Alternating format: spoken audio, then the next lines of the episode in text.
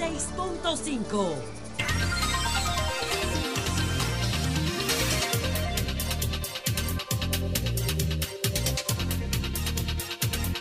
Dos treinta y tres minutos.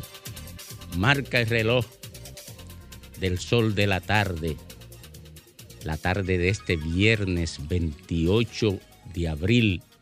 Justamente hoy desembarcaron los marines de la potencia más grande del mundo. La potencia que marcó el orden internacional de la segunda parte del siglo XX, Estados Unidos. Aquí, en este espacio estelar de la tarde comunicacional dominicana, me, me enorgullece tener a mi diestra a un hombre que resume el símbolo de la dignidad patriótica dominicana, mi amigo don Rafael Fafa Taveras, que la gente debe saber que yo lo que hago es echar con, con Fafa, que alguna gente no entienden la ironía ni la teatralidad del oficio. Del oficio. No, no, lo, no lo entienden. Yo quiero inmensamente a Fafa Taveras. Inmensamente. Y lo admiro de manera inconmensurable. Me siento orgulloso de disfrutar de su amistad y de la cena que me brinda en su casa. Eh, se incorporó Tiulca, por cierto, que también se incorporó a, a la lambedera donde Fafa. Ah, yo sí. Eh, y mucho calambre. Ellos quieren que uno vaya a comer y que uno esté en dieta, ¿no, señor? No. Tú sabes que, Fafa, Ricardo lo dice, pero es verdad, lo dice riéndose. Tú sabes que, Fafa, cuando comenzó a invitarnos, mira, entre relajo y la seriedad de la historia, cuando nos comenzó a invitarnos, nos presentaba un casabito. Y nosotros lo dejábamos todos los viernes, el casabe allá. Y él, y le- Y él lo guardaba para el siguiente viernes. Oye, eh, oye, Peor que mi mamá, si no te Oye. come la sopa al mediodía, te la den la cena. Oye, es correcto. Mira, entonces, eh, después ocurrió con un, con un, con un vino. Él venía y traía un, un- un- una, una bebida ahí de llamada dama juana que se la regalaban. Y entonces, tengan, miren, aquí está la, la dama juana y este vino, por si quieren vino. Y entonces el vino como que se iba alejando de Ricardo y de mí. se iba alejando hasta que finalmente desaparecía el vino. Pero ¿cómo así? Oh, lo iba, alguien lo iba echando lejos de nosotros para que nosotros nos olvidáramos del vino y nos quedáramos con la, la dama Juana nada más. Porque se la regalaba. Fafa, eso es calumnia, ¿verdad? calumnia. Porque yo, hoy, eh, do- donde Fafa se come rico y se bebe bien. Oye, calumnia, bueno, pero lo que eh, bien. calumnia, lo que no es calumnia es que mancillada nuestra patria, eh, producto de la complicidad de malos Pero antes de dominicanos. meterte en cosas serias, yo le quiero decir que me ofrecieron otro chivo. No, no, deje, deje, deje. yo no vuelvo por ahí. Yo no vuelvo por ahí, yo no vuelvo. Bueno, yo, yo, yo, yo llevo a armarla. Oye, yo, yo no vuelvo por ahí. Sí, ¿Por qué no? Pues yo tengo la oferta de un cerdo asado. No, es que yo no quiero nada, ya yo no vuelvo por ahí. Oye, yo no vuelvo por esa casa. Yo voy a saludarte. Ah, pero a, a comer, ni a fiesta, ni nada. Es yo no hipocresía, de que para que piensen que él es desinteresado. Yo voy a comer. Bueno, vete, tú, porque yo no tengo que meterme en eso. Pero lo que yo sí tengo que meterme es que no vuelvo a que me desconsideren. No. Pero hermano, usted, se- usted se sirvió tres veces el- la semana pasada No, no en el creo que chivo. fueron dos nada más. Bueno, yo no sé, pero yo vi tres. No, yo creo que fueron dos. Una fue el aperitivo. No, es que yo creo que nada más fui una vez a la mesa. Yo creo que se comió hasta la galletica dulce que pusieron después de postre, eh, Fafa. tú me estás confundiendo con Nieves. Mira, eh, el que estaba cerca de ti era Nieves, porque yo no, yo no hice eso.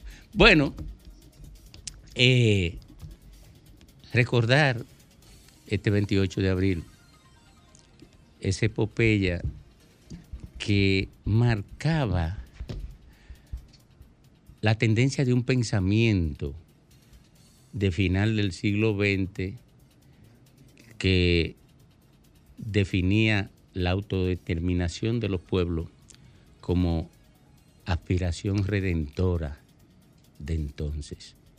Eso obviamente en República Dominicana tuvo unos hombres que le dieron vigencia en la práctica, en la y en el desafío al orden que pretendía subyugar a las naciones pequeñas sobre la base del uso de la fuerza brutal. Rafael Fafa Taveras, a esta distancia de aquel evento importante que de alguna manera eh, marcó un compromiso con ese valor esencial. La revolución del 65, ¿qué dejó en beneficio de la conciencia social y política dominicana? independientemente de las ideas que tengamos de qué procede, qué culmina en ese espectáculo, hay un hecho. La esencia de la guerra de abril fue reclamar que volviera al poder el presidente que se había dado en un voto, lo que es lo mismo. Fue una defensa de la esencia democrática, desplegándola, viendo la intervención norteamericana, y entonces fue una esencia de la defensa de la soberanía. Nunca esas dos cosas habían tenido un respaldo tan masivo de la población, la defensa de la democracia, por la gente pidió el retorno de voz al poder, y la defensa de la soberanía ante el despliegue del ejército más poderoso del mundo. Yo creo que son las dos cosas principales. Ahora, como era un proceso de reclamar la democracia, la democracia no se discutió en su contenido. ¿De qué democracia hablamos? Y en ese sentido, lo que quedaba en la mente de la gente era la práctica que ella percibía que era la democracia. De una dictadura como la de Trujillo, de una historia de concentración del poder como la nuestra, la democracia se aparecía como si fuese nada más el derecho al voto, no como un compromiso de un comportamiento de las autoridades como servidores públicos, no como oportunistas porque toda la política que con Trujillo alcanzó el gran poder presente en todo el país era que el poder era una oportunidad para usted aprovecharla. Y por eso decían que el político que no aprovechara el poder era un pendejo. Entonces, en la esencia de la batalla por la democracia estaba también la crítica a la destrucción de la política. No pudo verse todo eso por el rápido proceso de la intervención americana. Pero en el fondo, la esencia fue del más grande movimiento de participación popular reclamando el derecho del pueblo a la democracia. Y dos, la resistencia de la gente a que se metan aquí e intervengan otros a contarlo. Esos dos logros yo creo que son un aporte especial a la conciencia patriótica e incluso a nuestra historia un motivo de orgullo saber que a un ejército como el norteamericano, la gente no se le rindió, le hizo resistencia. Y dos días después de ello haber desembarcado a sus tropas, le tomamos el primer centro que había de concentración de militares, que era la fortaleza Osama. Sin embargo, cuando yo me digo, ¿y hoy qué queda? ¿Qué importa de ese pasado? Sobre todo yo que vivo diciendo que el pasado no tiene arreglo que nosotros no podemos perder el tiempo diciendo lo que debimos hacer para mejorar el resultado, porque no hay quien arregle lo que pasó. Pero el pasado es una referencia, es una guía que hay que tenerla presente. En este momento, ¿qué uno tiene presente de ese tiempo de la expedición y de la ocupación? Yo digo que es, primero, de qué democracia hablamos y de qué soberanía hablamos. Porque cuando uno dice, bueno, aquello fue una lucha por la democracia y otro para defender la soberanía. Ahora expliquémonos, ¿qué es la democracia y qué es la soberanía? Aquí estábamos viviendo una situación especial que se decía que era el mundo unipolar, un centro de mando que correspondía a Estados Unidos y que Estados Unidos tenía una potestad tan grande de ser el jefe que en 50 países del mundo, desde la Primera Guerra Mundial y después de la Segunda, en 50 países Estados Unidos intervino, como vino aquí militarmente, sin ninguna excusa, sin respetar ninguna norma, sin tomar en consideración el derecho que tenían las naciones a su independiente. Era una actitud criminal, hija de su poder, y que eso era en todas partes. Los dominicanos lo sufrimos dos veces, en el 16 y en el 65, pero así estaba en África, en Europa, en Asia, en todas partes Estados Unidos hizo lo mismo. Entonces, cuando en esa época del mando de la superpotencia, usted hablaba de democracia, era de algo que no chocara con los intereses del que decidía si te aceptaba o no. Era de hecho una actividad práctica que solo tenía valor si era reconocida por Estados Unidos. Hoy el mundo es distinto, ya no es unipolar. Unipolar cuando era Estados Unidos la base, ahora dicen que es un mundo multipolar, que en vez de un centro se están constituyendo otros centros. China está al frente de uno, ahora está la Rusia peleando con Ucrania y Estados Unidos apoyándose en su vieja influencia de control de Europa para en nombre de la fuerza de la OTAN que había ahí para evitar que Europa se fuera con los comunistas, que ya desapareció la Guerra Fría, no hay razón para usted seguir manteniendo eso, pero ahí estaba la OTAN. Y a propósito de la guerra de Ucrania, donde Rusia está reclamando la posesión de un territorio que dice que es suyo, Estados Unidos, que hizo 50 veces esa intervención, está encabezando una unidad para mantener esa guerra. Pero no ha podido impedir que en todo el mundo siga la política. Y así como está la emergencia de China y reorganizando su fuerza, porque imagínense China y la India juntas o aliadas son más de la mitad del mundo. Y junto con eso que está pasando de la creación de otro polo en América Latina, que era la dependencia mayor de Estados Unidos, hay también la emergencia de un polo.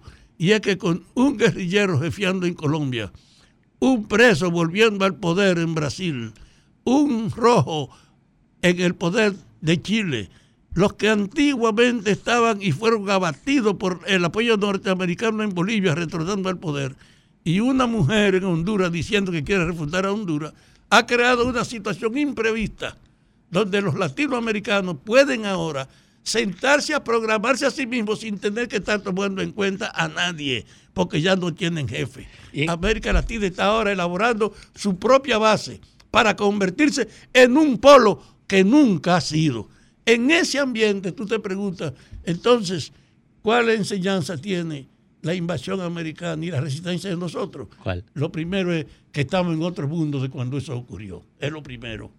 Y en función de eso, que estamos en una situación donde sin tener que pelear con nadie, podemos luchar por formalizar Pero en la, en la vida democrática, eh, ¿qué modificación se operó que se haya quedado como una enseñanza social o política eh, en República Dominicana? Yo creo que quedó claro una cosa. La estructura del poder del Estado Dominicano en todas sus instituciones estaban penetradas de una visión donde la supremacía era la autoridad y que con Trujillo se alcanzó la mayor dimensión porque él fue jefe de todo. Sí. Que eso quedó en el alma de la gente a tal grado que los políticos participaban y se la jugaban en la política porque nada era más productivo que ejercer autoridad. Lo más rentable era ser político. ¿Y por qué? Porque no había control con la impunidad, ni con el robo, ni con el uso de la autoridad para beneficiarse ellos. Había una noción acompañando esa práctica política de legitimar la corrupción.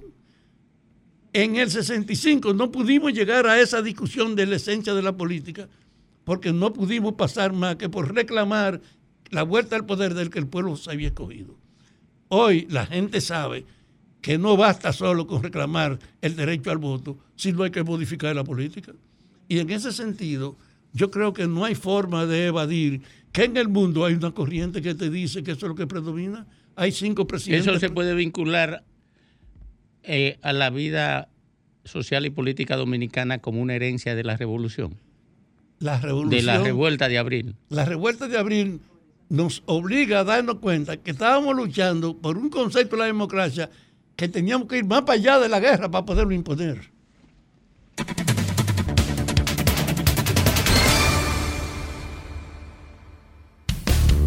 El sol de la tarde.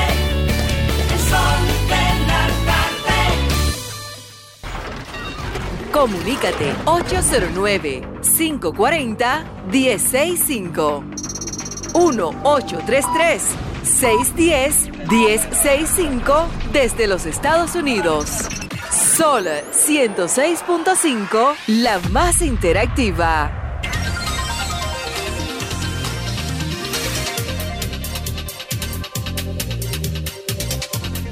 Bueno, retornamos al sol de la tarde a las 2.53 minutos. Miren, hay muchos temas. eh, un doble homicidio, ¿verdad?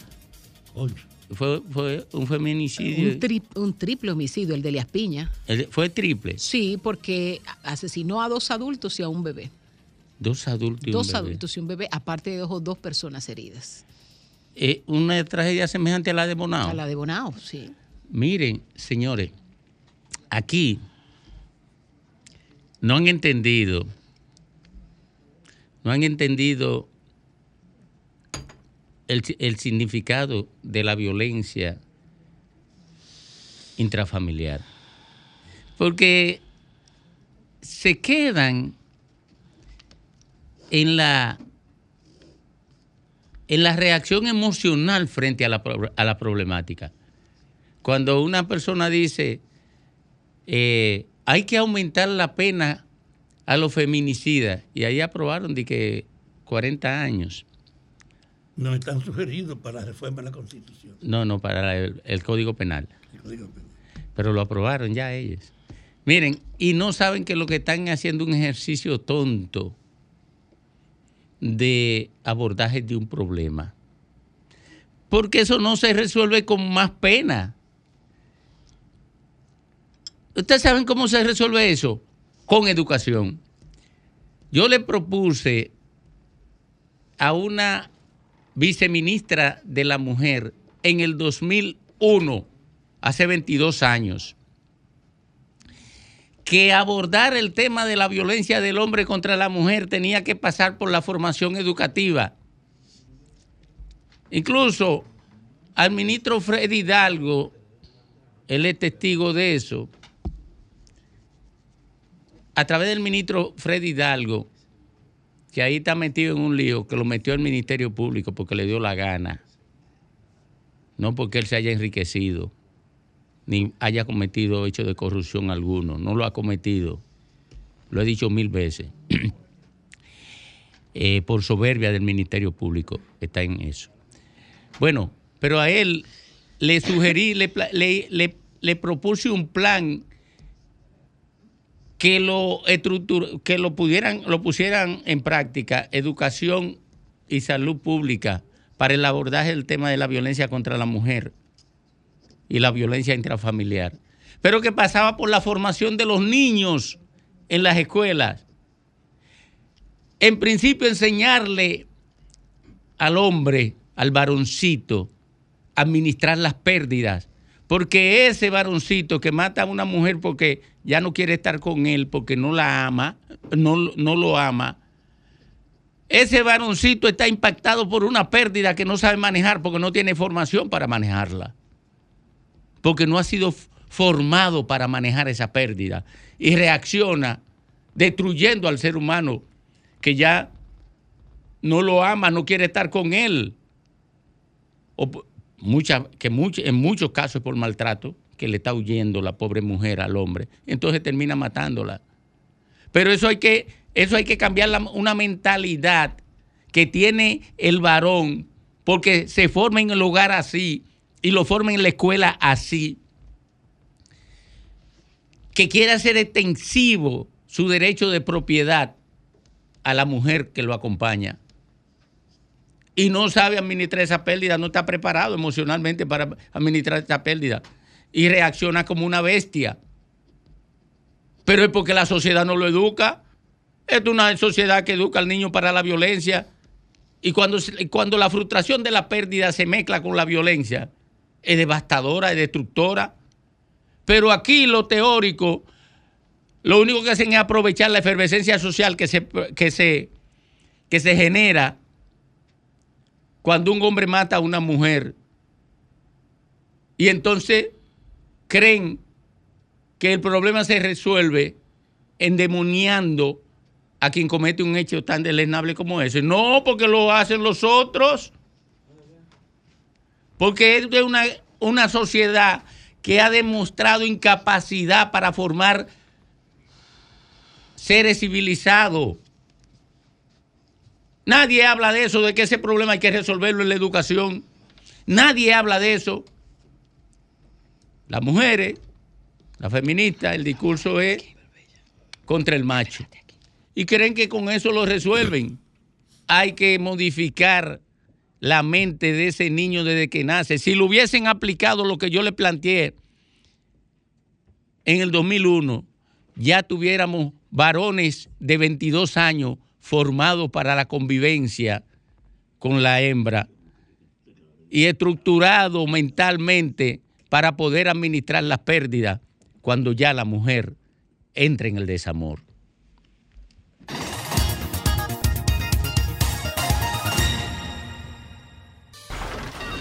Comunícate 809-540-1065.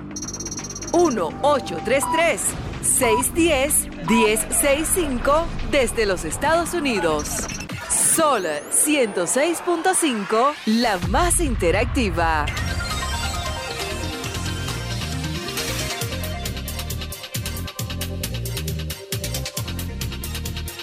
Bueno, retornamos al sol de la tarde a las 3, 5 minutos. Agradecer a las 3, 5 minutos, agradecer a los amigos de Expo Santiago Rodríguez, que nos envían un presente aquí muy, muy bonito. Es un arreglo, una canasta con unos contenidos eh, vinculados a lo que se fabrica allí, Santiago Rodríguez. Entre ellos, naturalmente, el casabe, que es eh, un producto que identifica a Santiago Rodríguez en términos gastronómicos. Miren, señores, yo he estado refiriéndome en algunos eh, análisis o comentarios a los desafíos o peligros que encierran eh, las alianzas de cara al próximo proceso electoral o a los dos procesos electorales, al municipal y al presidencial. Ustedes recordarán que yo dije, que dije en uno de los comentarios o de, de las aproximaciones a este análisis, que una alianza entre el PLD y la Fuerza del Pueblo, el primer peligro es que puede definir hacia la presidencial eh, un cuadro en el que la Fuerza del Pueblo se chupe al PLD. Entre, otras, entre, entre otros desafíos.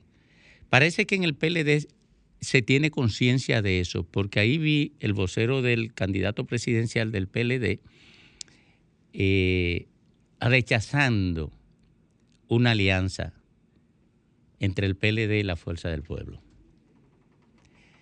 Parece que hay conciencia de que la Fuerza del Pueblo, de cara a las presidenciales, se chupa al PLD porque observen que quien rechaza la alianza públicamente es el vocero del candidato presidencial del PLD, el vocero de prensa, de comunicación.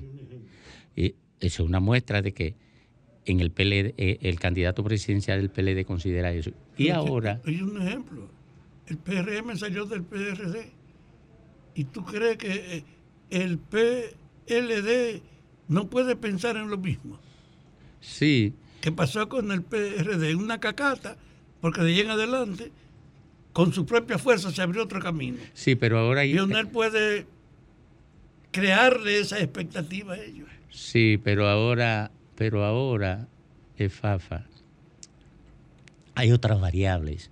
¿Cuál es la variable más importante? Que el candidato presidencial del PLD luce muy rezagado con respecto al candidato presidencial de la Fuerza del Pueblo.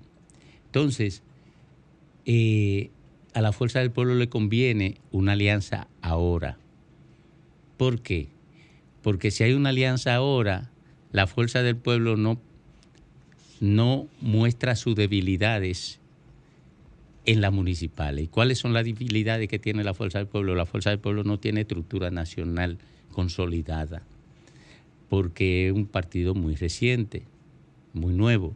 Y al no tener estructura nacional consolidada, sino el que está en el territorio es el PLD, en todos los rincones del país, porque tuvo 20 años en el poder y porque además es un partido que se constituyó en el 73, hace bastante tiempo. Entonces, si van separados en las municipales, el PLD sacará más alcaldes, más regidores que la fuerza del pueblo. Y entonces proyecta hacia la presidencial una fortaleza que no le conviene a la fuerza del pueblo que el PLD la, la proyecte. Pero además, si hay alianza en las municipales, el desempeño del PRM es menor.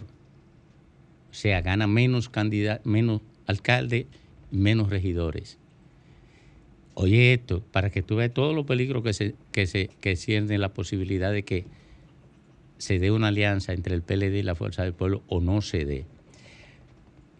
Y si el PLD saca más votos en las municipales, como consecuencia de que pueda llevar más candidatos en las municipales que la Fuerza del Pueblo, entonces hacia la presidencial se proyecta como un partido más poderoso que la Fuerza del Pueblo. Eh, se ha querido diferenciar desde el ámbito opositor lo que significa alianza y lo que significa frente. Leonel Fernández, antes que ese vocero que tú dices de, de Abel, se pronunció hace cerca de 10 o 12 días diciendo que no hay alianza con el PLD. Eso lo dijo Leonel públicamente lo dijo él directamente, sino que se estaba promoviendo como política, como estrategia, un, gran frente, donde podía estar el PLD. Efectivamente no son cosas iguales, porque eh, un frente implica una concertación de fuerzas, independientemente de lo que puedan ser eh, propósitos políticos específicos individuales o bilaterales. Esto ya es el propósito fundamental de, un frente opositor, es ganar las elecciones. Y en eso, como frente que es, bloque que es, hay que distribuir las intenciones de poder, tanto en el plano eh, municipal como en el plano nacional, con diputados y senadores, más la presidencia. Yo creo que la historia de República Dominicana ha dicho que las alianzas no succionan a un partido.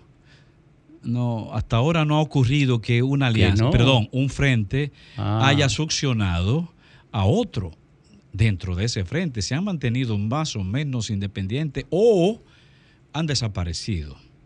Muy pocos han desaparecido. Porque si, si uno se pone a ver el curso de los partidos, todos se mantienen.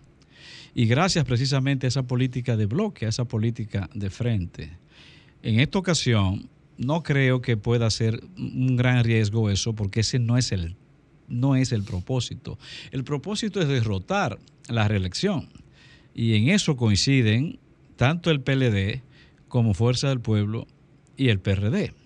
Entonces, lo normal, lo lógico es que mientras tanto se puje en función de esa meta.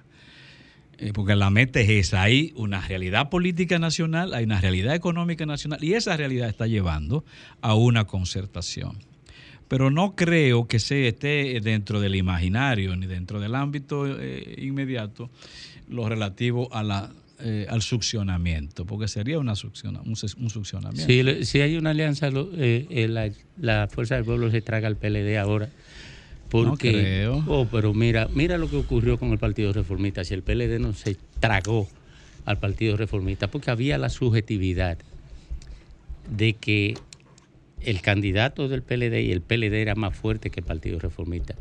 Eso puede evadirse cuando hay diferencia ideológica, puede evitarse cuando hay diferencia ideológica, pero cuando hay una homogeneidad identitaria entre los partidos políticos, como ya no- son solo maquinaria para conseguir el poder, quien tiene la mayor posibilidad de accesar al poder se chupa al que no tiene eh, posibilidad. Esa es la virtud oficial. Eso, eso es la práctica, eso es lo, eso, es- eso es lo que dice el discurrir. Pero el Partido de la. Reformista, eh, tú sabes que entró en un proceso de declive obligado. Bueno, términos pero- Sí, pero históricos. terminó ahí. Pero, Pero- terminó ahí pero- porque Ahora, yo estoy hablando mire, de los pero, hechos. pero no es porque lo haya succionado nadie. claro Eh, que sí. no, el- Se lo ten- tragó el PLD ten- completamente. Se lo tragó Bueno, el eso PLD. fue un elemento, pero sigue ahí el Partido No, Reformista. no, sigue la eso- sigla, sí, oye, yo estoy sigue un, un- un establecimiento. Sí, Ahora, exacto. Pero hay una, por una franquicia. Ay, sigue la franquicia, pero, ahí no hay más nada. Bueno, mira, hoy en día, por ejemplo, si hablamos de PRM, realmente el PRM tiene una estructura organizada en todo el país, No, orgánica. no, porque ese es otro No tema. lo tiene. Bueno, Esa es otra Pero derivación. lo que te digo, que en términos orgánicos, aquí hay una debilidad general. Hablar de que el PLD está organizado como estaba antes, también creo que es realmente un gesto muy No, no, positivo, porque pero yo no he lo dicho es. eso. No, no, yo no he dicho que está organizado, pero estoy diciendo que lo va a chupar la fuerza del pueblo que está en, en una situación de debilidad. Yo lo que digo es que frente a la fuerza del pueblo tiene más estructura a nivel nacional por las razones que fueren que la que tiene la fuerza del pueblo. Pero Son dos que cosas ver, distintas. Porque Fuerza del Pueblo está en un proceso de crecimiento real. Bueno, pero, organización pero real. eso es un Pero proceso que, una- que está pendiente de convertirse en realidad. Hay una, hay una diferenciación que ustedes tienen que hacer entre fusión y succión. Porque hay mucha gente que piensa que se unirían los dos partidos políticos eventualmente en una propuesta electoral y que habría una fusión.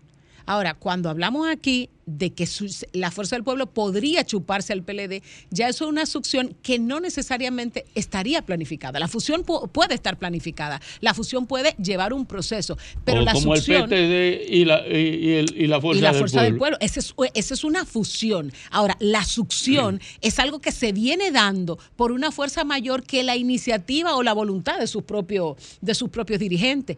La succión viene dándose de cuando los dirigentes del PLD bajan, la, bajan los brazos, de cuando se dejan llevar por la corriente, entonces ahí sí puede chuparse la fuerza del pueblo. Y en este momento, cuando la gente no tiene ánimo ni siquiera de acompañar al candidato presidencial eh, por ese partido político, tú puedes estar seguro que la tentación de soltar y de poner brazo caído y de dejarse llevar por la corriente es una, es una de las posibilidades más, casi casi más seguras. Entonces, ahí yo pienso que más que fusión, realmente podría haber una succión. Ahora, yo quiero que ustedes valoren algo que yo he dicho aquí, quiero reiterarlo.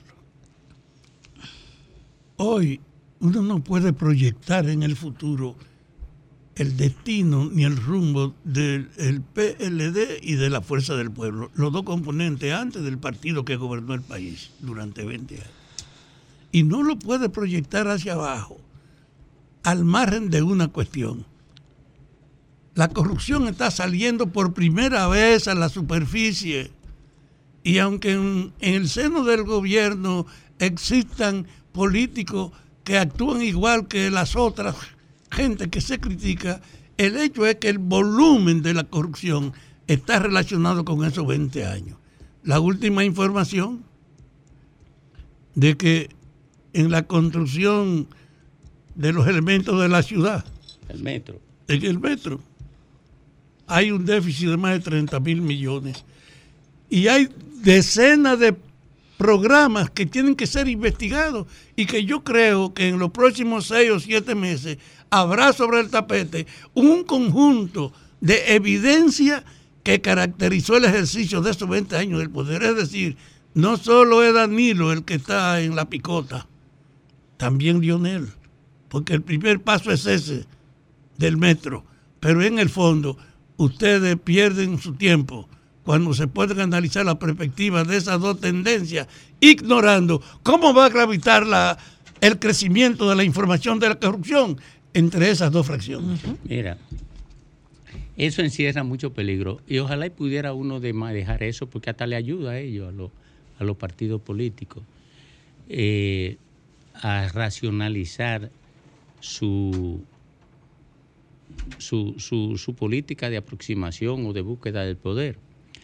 Eh, pero es cierto, es cierto, implica, no es un tema de, de deseo, por lo menos en mi caso, a mí me importa lo que ocurre entre ellos. A mí me importa, y estoy en comunicación por eso, el daño que puedan hacerle a la sociedad con su accionar. Ni siquiera espero que beneficien a la sociedad, porque yo no creo que los partidos políticos quieren beneficiar a la sociedad. La élite aquí no quiere beneficiar más que, beneficiarse más que ella. Eh, en todo, la élite económica, porque ninguno tiene criterio de patria, ni de país, ni de sociedad. Esto, es, esto ha derivado en una situación que para gente como yo supongo que todo es desaliento, pero yo lo hago como, como un lector de los acontecimientos, un lector de, de los eventos, para traducírselo a la gente en este oficio, porque es lo único que pudiera tener sentido. Pero puede pasar. Lo que yo digo es, incluso no creo que pueda pasar en función del succionamiento, sino que se dé algún entendimiento como sea. Eso puede pasar. Lo que yo porque no las creo, alianzas son normales. lo que yo no creo es que el fenómeno electoral ahora vaya a determinar una, un succionamiento. No, ni una, ni una fusión, ni nada por el estilo. ¿Sabe por qué? Porque eh, hay un sentimiento dentro básicamente de las bases PLD y las bases Fuerza del Pueblo de buscar un acercamiento para ganar las elecciones. Sí. Hay un sentimiento real. Eso- yo estoy de es, acuerdo eso es público. Estoy de acuerdo. Entonces, si no se da una, un bloque, si no se da un frente, el riesgo de no ganar las elecciones Porque- es inmenso. Pero ¿a quién le sacarían en cara esas bases eh, la derrota de an- ante, ante la reelección cuando, gracias a la al bloque o al frente, se podrían ganar las elecciones. Entonces, eh, los partidos están compelidos a buscar ese, me refiero a todos los partidos, incluyendo Fuerza del Pueblo y, y PLD. Por eso es que te digo que no se habla de alianza real PLD, Fuerza del Pueblo, sino de un, un No, pero bloque. ese es el concepto, no, porque ese es el concepto discursivo con, eh, con el que el presidente Fernández o los dirigentes del PR, de la Fuerza del Pueblo explican su táctica de, de alianza. ¿Por qué? Porque si, como, como algunos PLDistas han sido muy, muy duros frente a Lionel, incluso revelando eh, intentos de aproximación de Lionel que no han sido de hecho público, que no han sido hechos públicos. Eh, Leonel tiene que construir un discurso que impida que el discurso de los PLDistas que rechazan la alianza le afecte, lo ponga a él en un a proyectar una debilidad que probablemente no tenga. Como si los PLDistas dicen, si Temo dice, por ejemplo, que Leonel anda buscándole el lado ahora a los PLDistas, después que dividió el PLD, qué sé yo qué, entonces Leonel tiene que responder con un discurso que le permita preservar eh, la imagen que tiene de que es el segundo en, en el escenario político, que está después de Abinader. Entonces, porque un- uno que sea fuerte no anda buscando, eh, eh, eh, no anda eh, buscando al otro. El que tiene que buscar, la gente lo entiende así. El que tiene que buscar es el que está débil, y el que está débil es el PLD. Entonces, Leonel eh, no puede lucir buscando a, a un débil. Es el débil que tiene que buscarlo. Bueno, se, deben, se habrán de establecer canales definitivamente, eh, porque también, dada esa realidad que tú explicas, en que Lionel y Fuerza del Pueblo se colocan como la fuerza de competencia fundamental frente a la reelección, de persistir una línea de rechazo a un frente opositor por parte de un núcleo del PLD, si acaso existiera eso, el riesgo es que sí haya una estampida masiva hacia La fuerza fuerza, del pueblo. Sí. o, se arriesguen a un cisma, a un fraccionamiento. Y- Porque la intención básica que unifica a la gente es evitar que gane Luis Abinader. No, pero eso es la base del PLD. Y la dirección Y la base, no, no, eso es la base, y lo mando medio, sí. La base, la, ma- la mando medio y la base para mí es lo mismo. Por eso lo, lo uso así. La base del PLD y la base de la Fuerza del Pueblo. No es lo mismo que la dirigencia del PLD y la dirigencia de la Fuerza del Pueblo. Por ejemplo, el candidato presidencial del PLD no le interesa una alianza antes de febrero. Y a la mayor parte de los dirigentes del PLD no le interesa una alianza. Yo decía, yo dije en una oportunidad que estaban condenados a, juntarse, a definir una alianza. Y ayer eh, tuve que venir con una modificación de ese criterio, con el epígrafe de ni contigo ni sin ti tienen mis males remedios, contigo porque me mata y sin ti porque yo me muero. Y es que el PLD, si va junto a la fuerza del pueblo, en febrero termina eh, toda la militancia detrás de la fuerza del pueblo. Toda. Eso eh, será así. Ahora bien, ¿qué, usted- ¿qué le parece si hacemos una encuestita? ¿Quién es más perjudicado por la alianza? Pero La las alianzas no posible alianza. perjudican. No, sí, sí, No, claro que sí, no claro que perjudican, perjudican. no. Si engullan, Claro, perjudican. Si tiene un propósito, Oye, oye. no, porque eh, no, cuando ¿qué alianza hubo en julio? Eh, si hay un propósito que es común, no puede perjudicar. Pero- Ahora, a futuro, a cosas a futuro, después de las elecciones, ya esa es otra discusión. No, no, pero eso es lo que yo digo. Pero Pues es yo, no la- estoy, yo no le estoy poniendo la- fecha. pero- yo no le estoy poniendo pero el fecha. frente es, opo- es opositor. ¿Eh? No es un frente No, político no, mira, mira, de mira. gobierno. Mira, si, las si las alianzas fueran in- inu- inocuas, si fueran inocuas las alianzas, no lo son. eh, no ganaran los tres. Por ejemplo, la alianza de la Fuerza del Pueblo y al PLD, ahí hay dos perjudicados. Uno es el PRM y otro el PLD, en mi opinión. Esa es mi opinión, puedo estar totalmente equivocado, puede ser absurda. ¿Por qué? Porque potencia la oposición en contra del PRM. Entonces siempre hay perjudicado y beneficiado de una alianza. No hay posibilidad, porque eso no es, eso no es química, eso es política. No hay posibilidad de que una alianza se dé sin perjudicar a alguien. Y la muestra más elemental es que cuando se dan una alianza comienzan las renuncias. Eh, o sea- Yo diría que sería el concepto eh, contrario. Eh, toda alianza produce la fortaleza fundamentalmente de otros, pero no necesariamente la pérdida de los otros. Una, es que, es, que es un, es un problema de corte histórico. Tú no puedes hacer alianza contra quien es el adversario fundamentalmente eh, Va- político va- tuyo, no lo puedes hacer. Vámonos, Si vámonos, el PLD se unificara, hiciera alianza con el PRM, eso sí le hace daño, vámonos, pero no lo contrario. vámonos, vámonos con la gente. ¿A quién, quién se beneficia y quién se perjudica de una alianza entre el PLD y la Fuerza del Pueblo? ¿Quién se beneficia? ¿Quién se perjudica? Se perjudica el PRM, se perjudica la Fuerza del Pueblo, se perjudica el PLD. ¿Se beneficia la Fuerza del Pueblo, se beneficia el PLD o se beneficia el PRM? Opinión de la gente. Estoy de acuerdo con eso. Comunícate 809-540-1065. 1-833-610-1065 desde los Estados Unidos. Sol 106.5, la más interactiva. Vámonos con la gente a las 3.26 minutos de este viernes. ¿A quién beneficia, a quién perjudica una alianza entre el PLD y la Fuerza del Pueblo? ¿A quiénes perjudica, a quiénes beneficia? Por aquí, buenas tardes. Buenas tardes, Domingo, al equipo. Hola. Domingo, por es que Lionel nada más quiere que lo apoyen a él. Lionel no apoyaría al PLD, entonces se muere el PLD. Tú le explicaste firmemente, todos entendimos. Alenchi que no, que no incita tanto, que ya tú dijiste todo. Me callo entonces. Buenas tardes, y por aquí, ¿qué opina? Buenas tardes. ¿A quién perjudica? Al PLD, que no se deje engañar. Y aquí, el aquí- PRM va a, va a llamar diciendo eso. ¿A quién perjudica? Se perjudica el PRM y se beneficia el pueblo.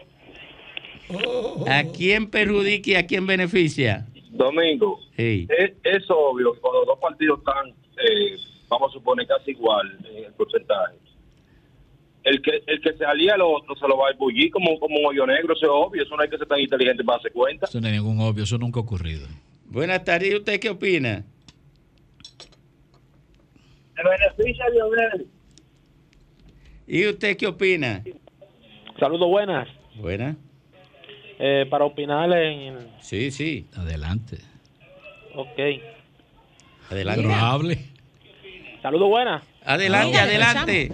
No escuche el retorno porque se va a confundir porque delay. Domingo, se, se beneficiaría la fuerza del pueblo.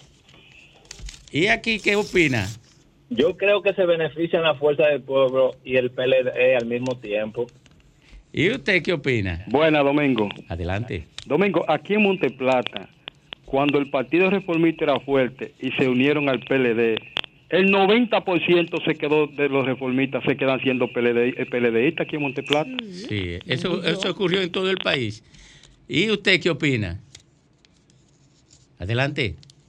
La historia lo dice todo, se perjudica el PLD, le pasa lo mismo que le pasó al Partido Reformista y el PRD. ¿Y usted qué dice? Buenas tardes, Domingo. Adelante. Bueno, se perjudicará bien perjudicado el PRM, el partido de FAFA. Si se unen esos dos colosos, la fuerza y Lionel se unen. Se fue el PRM, se fue la fuerza del PRM. FAFA se van, se van. ¿Y usted? Adelante. Eh, perjudica a ambos y no beneficia a ninguno. Este es más radical. ¿Y usted? ¿Y usted qué opina? se benefician la fuerza del pueblo, el PLD y el mismo pueblo, y solo se perjudica el PRM que dura 20 años más fuera. ¿Y usted qué opina? Buenas tardes. Adelante. Para mí, si alguno de ellos tiene posibilidad y, y gobierno, se perjudica el que pierde. El que gana eh, se, se chupa al otro partido. ¿Y usted? Adelante. No, por Dios. Pero aquí el único perjudicado va a ser el PRM. La, la historia lo- reciente lo dice. ¿Quién se perjudicó? Era el que estaba en el poder cuando Lionel subió al PRM, por Dios. El PRM, PLD y, y, y Fuerza del Pueblo es lo mismo, por Dios. ¿Y usted qué opina? Domingo, un saludo colectivo y buen fin de semana. Fidel Gracias. más por aquí. Gracias, Domingo. hermano. Hey. Domingo, el único perjudicado con la unión del PLD y la Fuerza del Pueblo está el PRM. Sin embargo, la Fuerza del Pueblo y el PLD salen salen eh, eh, eh, fortalecidos en una unificación. El PRM que sale perjudicado, Domingo, porque se le quitan regidores, se le quitan alcaldías y así sucesivamente. Pasen buena tarde. Buenas tardes para mi amigo Fidel. ¿Y usted qué opina? Se, se fortalece el PRM y se chupa Leonel al PLD. ¿Y usted qué opina? Saludos. Adelante. Bueno, mira, eh... Aló. Sí, adelante. Ok, saludo. Mira, el PRM le tiene mucho miedo a una posible alianza, porque que en realidad la fuerza del pueblo y el PLD, aunque sean lo mismo, tienen la voluntad del pueblo dominicano. Buenas tardes. ¿Y usted qué opina? Eh, Para mí se perjudica el PLD por la tasa de rechazo que tiene Leonel Fernández, porque el, el partido del PLD es un candidato potable, más el del P, la fuerza del pueblo no. ¿Y usted qué opina? Hello, buena Domingo Parry. Adelante. Se fortalece la fuerza del pueblo y se fortalece el PLD. Y vamos a sacar para afuera, Domingo, por mucho que ustedes quieran decir, esa unión va de, la- de los PLDistas con nosotros, la fuerza del pueblo. Porque lo vamos a sacar para afuera siendo con lo mismo, que estamos unidos nosotros. ¿Y usted qué opina? Pero yo lo que pregunto es, ¿quién, apoyaría a quién? O sea, si se unen, ¿quién va como presidente? Eso sería válido decirlo. Eh, Sí, ese, ese es un elemento que no se ha, no se ha ventilado, pero, pero eh, ese ahí, sería, ahí se presentaría el nudo de la alianza. Pero tú crees que habría alguna posibilidad de que Leonel Fernández ceda su espacio como candidato a la presidencia? No, yo no por yo Abel? lo que- yo lo que opi- yo yo creo lo que que no, opino no es- es un problema de ceder, es lo que diga también el- la simpatía de la gente en la calle. Pero yo lo que opino es que Leonel debe Leonel tener está muy por encima de, de Abel y eso es evidente. Eh, diga usted. De- Leonel debe tener dignidad porque después de- del papelazo que él hizo con la lluvia cuando cayó y eso, venía a unirse con el PLD, bárbaro. ¿Y usted qué opina? Bueno, Domingo, yo te voy a decir la verdad. El PRM tiene diputados y senadores porque la gente se hartó del PLD y de los robos que estaban haciendo. Pero no era porque el PRM tiene gente calificada. ¿Cuántas leyes han aprobado estos diputados y estos senadores? Tú que fuiste diputado, amigo, ¿qué han hecho esta gente? Eso Bueno. fue una avalancha, nada más. Y esa avalancha lo va a aplastar. Dice lo que quieran. ¿Y usted qué opina? En política se hace lo que se tiene que hacer en un momento coyuntural. El PLD y la Fuerza del Pueblo somos una misma familia y somos nosotros la base quienes estamos pidiendo que se unan y esa unión va. ¿Y, y quién, quién se perjudica de los tres? Bueno, una unión de dos monstruos como eso, el PRM va a quedar en el suelo. ¿Y usted qué opina? Adelante. Adelante. Leonel, ¿para dónde va Leonel con, con un, un hombre con tres gatos? ¿Para dónde va? ¿Y usted qué opina? Aló. Adelante. No hay que ser un león para saber que el león saldrá ganador. ¿Y usted qué opina? Bueno, sin lugar a duda que ninguno de los dos se benefician y se perjudicarían más. Yo creo que Leonel debe tener un poquito más de respeto por sí mismo, porque ¿qué van a hacer con Margarita? Oh, una margarita, usted se la regala a una mujer bonita. O se la bebe. O se la O se bebe. la bebe, que muy rica, por. ¿Y, y usted qué opina? Bueno, si, gana, si va Leonel y el PLD, hay mucha gente del PRM que tiene que no hay clínica aquí para ni calmante para darle, para que revivan. ¿Y usted qué dice? Después que Luperón dejó de ser presidente, puso una pulpería. Se lo recomiendo, Leonel. ¿Y usted qué opina?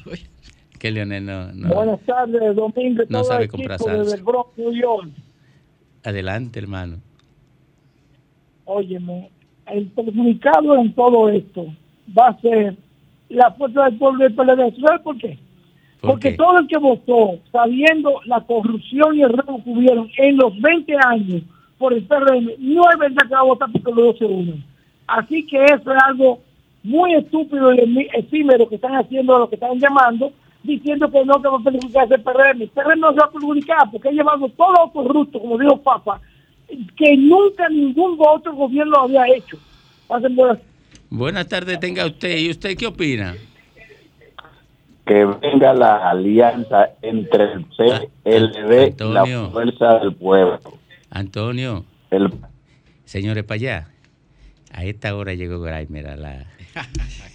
Oiga, señores, para allá. Tómelo en cuenta. Para los aumentos y los incentivos, ¿verdad? A esta hora llegó Grimer. ¿Y usted qué opina? Hasta le quitaron la canasta. Aló. Sí, adelante. Oye, lo- la verdad que estamos en la democracia, pero en una alianza municipal ganan los dos. Oye, ¿por qué?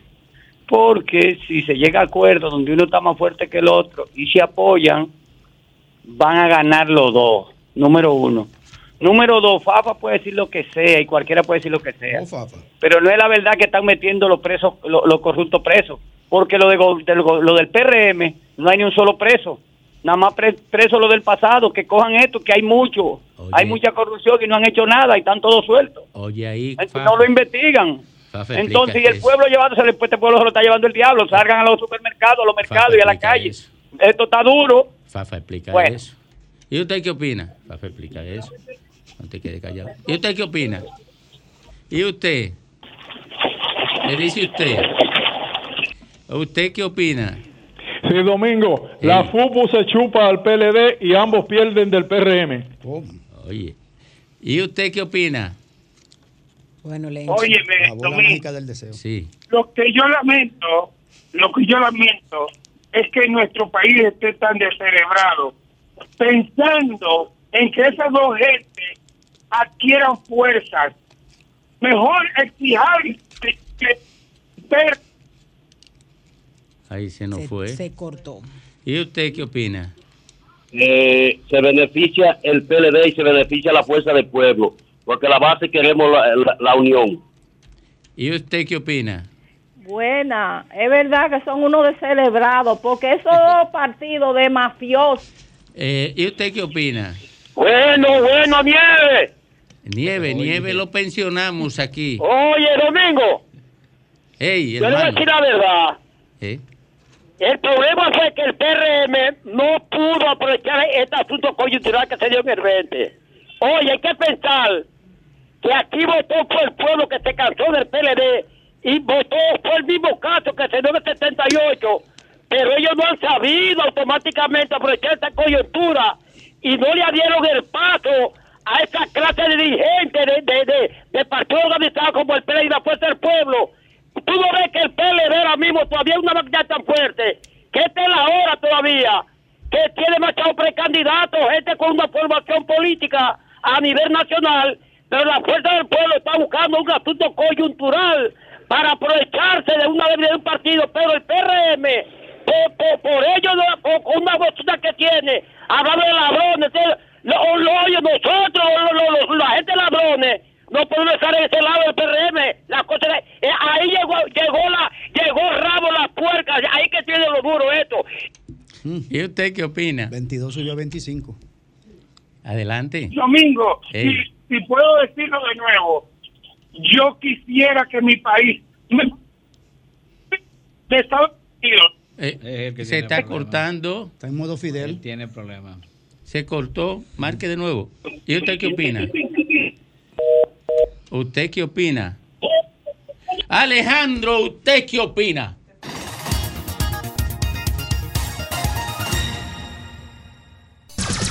Son 106.5.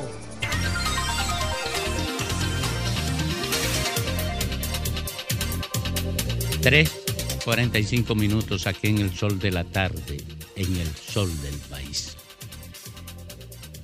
Un hombre de abril, el hombre de abril, 28 de abril, don Rafael Fafa Taveras.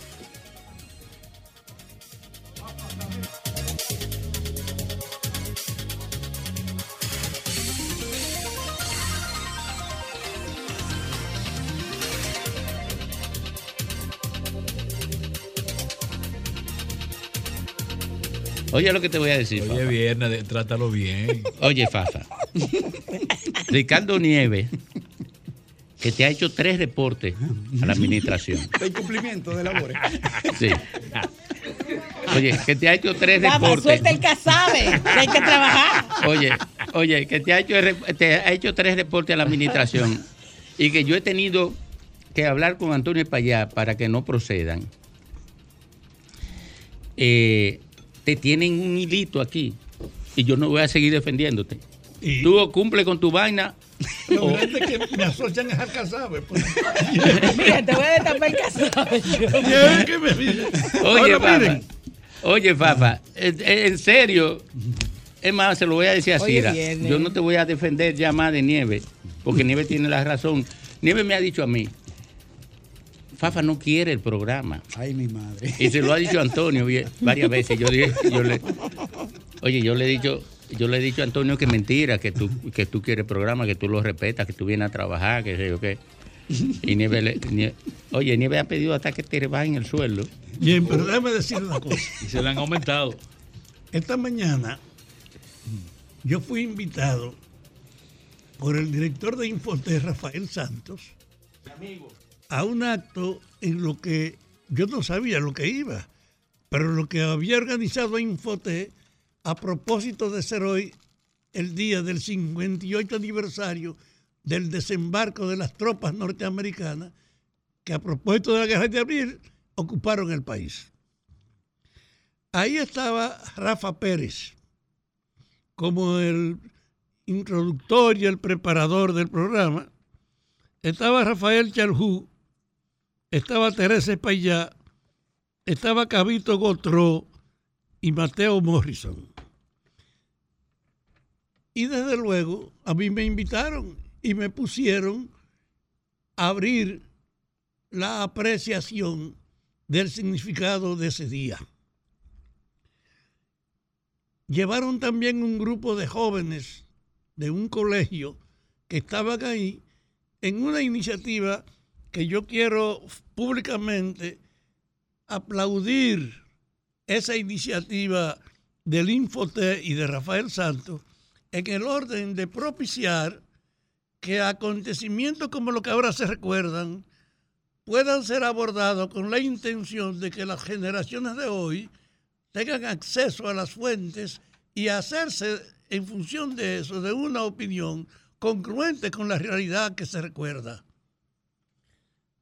Ese sentido de una actividad de esa naturaleza hizo que yo agotara un turno exponiendo mi visión general sobre el acontecimiento, en la que he dicho, como aquí, que es el acontecimiento del más alto esfuerzo por la democracia, porque fue la reiteración de una actividad para reclamar que se respetara lo que el pueblo había decidido, que era retornar a voz al poder. Y dos, que cuando vinieron los yanquis nos pusieron en condiciones de tener que escoger entre la sumisión o la defensa de la soberanía. Y por eso los hechos que se recuerdan hoy tienen esas dos gracias. Ser el más alto reclamo democrático del país al levantarse el pueblo para pedir que volviera al poder el hombre que se había dado la población. Y lo mismo enfrentar con las armas el abusivo desembarco de las tropas de Estados Unidos. Yo le decía que cuando uno ve ese hecho de que esa es la fiesta de la democracia más alta, pero que no pudimos meternos en el sentido de lo que entendíamos como la democracia. Lo que estaba en vigente era que era resultado de un voto popular. Pero la democracia es algo más que el problema del voto. Y por eso aquí no creó conciencia de que esa acción luchando por la democracia para que se respetara la voluntad popular tenía que enfrentarse a un hecho. Y es que desde la fundación de la República la autoridad ha estado por encima de todo y que esa relación del dirigente con las instituciones alcanzó con Trujillo la máxima expresión porque él personalizó la autoridad sobre todas las cosas, hasta creyéndose poseedor del derecho sobre las mujeres. Como nos interrumpieron, nosotros no pudimos profundizar en la idea de la democracia que estábamos defendiendo. Pero ahora, ahora, a 58 años después de eso, hay un planteo. No se puede seguir siendo indiferente pidiendo la democracia al nivel de corrupción que hemos heredado. No se puede presentar un apóstol por la lucha democrática ignorando lo que ha representado el carácter delincuencial de los conductores de la política. Es decir, ahora el reclamo de la democracia no solo que respetaran la voluntad expresada en la elección de un candidato que fue Juan Bosch, sino en que abordemos el ejercicio de esas autoridades. Y entonces por primera vez a 58 años de esa época es que tenemos un gobierno que ha puesto sobre el tapete la necesidad de la transparencia en el ejercicio gubernamental y además el fin de la impunidad para los que usando su poder se aprovechan de él. Que esas cosas hacen que veamos como una cuestión natural que lo que brotó ayer no nos basta solo con reproducir los hechos como se expresaron, sino ir a su contenido. Si ayer luchamos por el respeto a la democracia y por la soberanía, hoy tenemos que decirnos, ¿y de qué democracia que hablamos? Y yo creo que desde ese punto de vista, el recuerdo de abril, de reconocerlo como la más alta lucha por la democracia y además contra la impunidad, hace que después de la independencia y de la restauración sea el acontecimiento de más significación que ha enfrentado la política dominicana. Yo celebro pues que Rafael Santos, al jefe del Infotet, produjera este encuentro donde me pusieron a mí a hablar, pusieron a Cabito Gotró, porque era un funcionario que estuvo al lado de Francis Camaño, a contar cómo operaba esa dirección en pleno del conflicto y también invitaron a Teresa Espaillá para que a nombre de las mujeres diera su versión también y fue una, un esfuerzo magistral. Y por último, pusieron a Mateo Morrison a leer los problemas, los poemas fundamentales que traducían ese problema del desafío que fue la revolución. Y lo más grande, quien abrió el programa fue el cantante y autor del himno de la revolución, Aníbal de Peña, quien cantó para todos nosotros el himno precisamente de la revolución. Yo vi como una novedosa eh, oferta esa acción y además le pedí lo que puedo repetir aquí, que se socialice, que se divulgue ese espacio. Y él nos dijo que en todos los lugares donde hay Infotet estaban integrados por la comunicación para estar viendo ese hecho. Pero en el fondo es, yo creo, la mejor forma de celebrar la importancia de esta fecha es con acciones con ese sentido pedagógico que Rafael Santos preparó en Infotet el recuerdo de este 58 aniversario del crimen de la ocupación y del despliegue contra la democracia que se estaba reclamando entonces.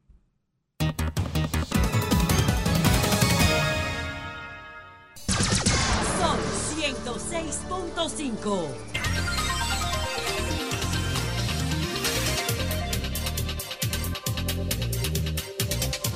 Cuatro, un minuto aquí en el sol de la tarde, en el sol del país. El 28 de abril, domingo, conmovió el mundo. No fue solo la invasión de soldados militares a República Dominicana.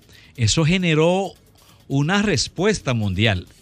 Y por cierto, la mayoría de las mismas fueron rechazando la presencia norteamericana en suelo dominicano.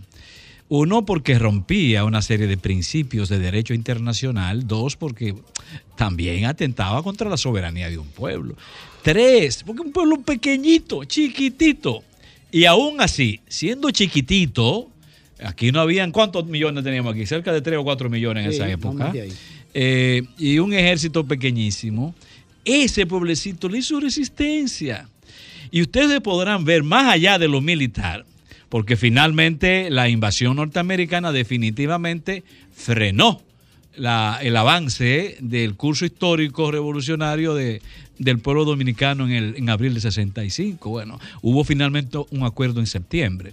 Pero aún ya frenada la revolución en términos armados, la resistencia se mantuvo y podemos verlo, por ejemplo, en fotos friendly, fotos como esa. Si usted está frente a un monitor, me refiero a aquel mecánico dominicano que el gringo le exigió que recogiera una basura y el tipo se resistió y lo encaró solo con los puños y el gringo con un fusil a R-15 Eh, y sin embargo se negó y se negó y no lo pudo hacer. De hecho, el gringo yo creo que se asustó y el hombre pudo seguir. Eh, y, o como por ejemplo esta, esto que vemos en este videito, que también Friendly nos va a ayudar a colocar, en donde ya, por supuesto, había terminado la parte armada, eh, la resistencia armada, se había hecho el acuerdo, el armisticio, como se llamó, eh, y lo- los gringos quieren forzar un gringo a un dominicano para que recoja basura y el tipo se niega, ¿no? Y se niega y aún lo, lo retuercen y se niega y se niega. Pero todo eso es esa voluntad que sembró, ese, ese espíritu de patria que sembró, ese movimiento de abril del 65. Mira que el, dominicano trata de recogerlo y el, gringo lo patea de nuevo. Pero aún así, después ese mismo personaje, ese mismo dominicano, lo maltrataron, muy maltratado, como podemos ver que está ahí en el suelo eh, posteriormente. Porque los gringos no pudieron soportar esa afrenta, entre comillas, de ese patriota dominicano que a fuerza de puño nada más eh, se quiso resistir contra soldados varios que estaban en un jeep.